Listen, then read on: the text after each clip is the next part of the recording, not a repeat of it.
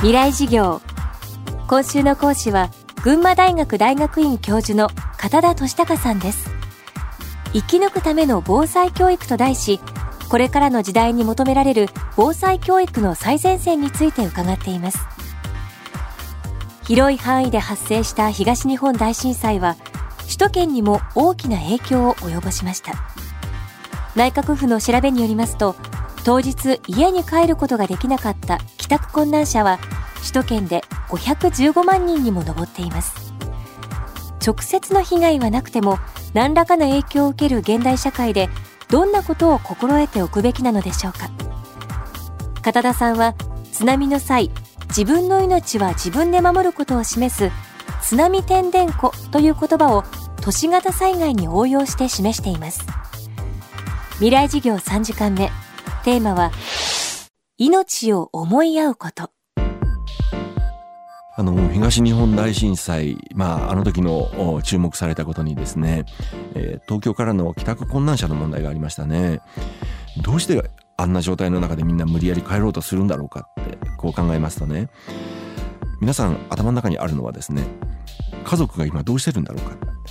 うちの家内は大丈夫か。うちの娘は大丈夫か。それがわからない状況のもとではですね人はどんな状態であれそこに行こうとすると思うんですね。そこで、まあ、津波天然湖というと津波のことだけのように聞こえるんですけどもそうではなくてこの大都市圏のこう帰宅困難者問題もですねこの津波天然湖の考え方っていうのは少し参考になるところがあるんじゃないかなというふうに思うんですね。仮にですね、えー、まあ、都心に勤めておられても絶対にうちの家族は大丈夫だっていう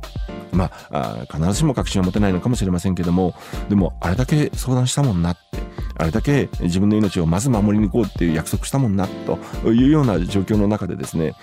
お父さんは都心でこうやって生き抜いてるんだ。お前たちはその日、えー、こういう対応の中で自分の命をしっかり守り抜くんだということをですね家族がちゃんと信頼し合っていればそうだ、無理やりこの状況で帰るんではなく、しばらくここに留まろうと。そして、まあ、この地域の防災のお手伝いをしようだとかですね、津波天然湖は必ずしも津波だけの話ではなくてですね、命、お互いの命を思い合う、そこの中における防災のありようを教えてるように思いますね。大切な人はどこかで生き抜いている。お互いがその意識を共有すれば、自分の命を守ることにより専念することができます。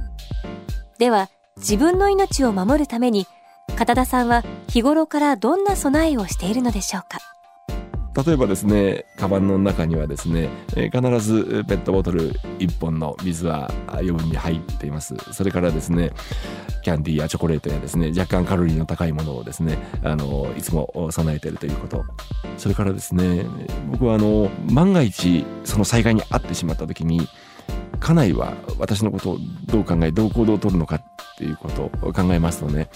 あの、比較的密に家内には、家族には連絡を取るようにしていますね。そして、えー、今日の予定、えー、今日はこんな仕事があって、その後どこどこに移動して、ここに泊まるよっていう話。で、まあ、家内は今どういう状況にあるのかっていう、えー、非常に密に連絡は取るようにしています。それからですね、一つ、まあ、防災の研究者が言っていいことかどうかわからないんですけども、一番大事なことは、あの、覚悟のような気がしてるんですね。あの、僕らにはですね、必ずどうにも避けようのない災害っていうのがあるんだという自覚、それはいつも持ってる必要があると思います。あの、それはですね、なんかこう深刻な覚悟ではなくて、そういうことがあり得るんだというもとで、じゃあ今の生活にどう、であるならばどうそれを生かすのか。避けようのない災害があるという自覚のもとで、でも一方で避けられる、もしくは被害を軽減できるという、その手立てはいろいろある。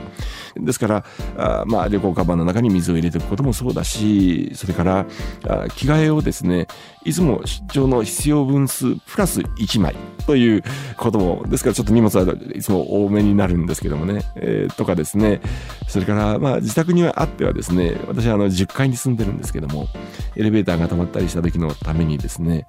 ロープを準備してる。で、これはあの、1階から荷物を持ち上げるためとかですね、えー、まあエレベーター止まってしまったら、あの、バケツでもくぐりつけてとかですね、いろんなことを考えるわけですね。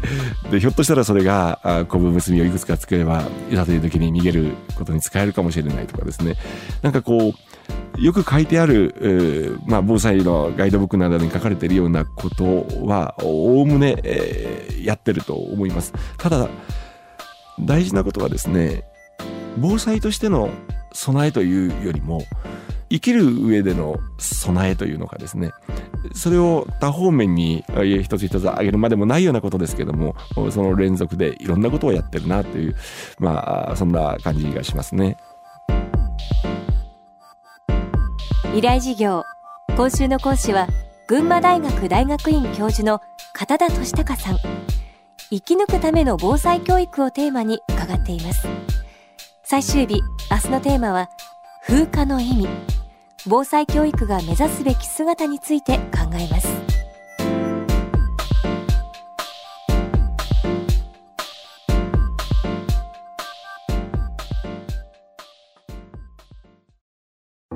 川口技研。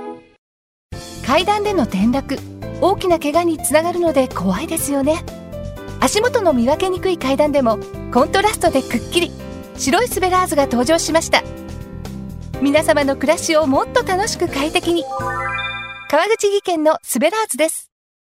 未来事業。この番組はオーケストレーティング・ア・ブライター・ワールド NEC 暮らしをもっと楽しく快適に川口技研がお送りしました。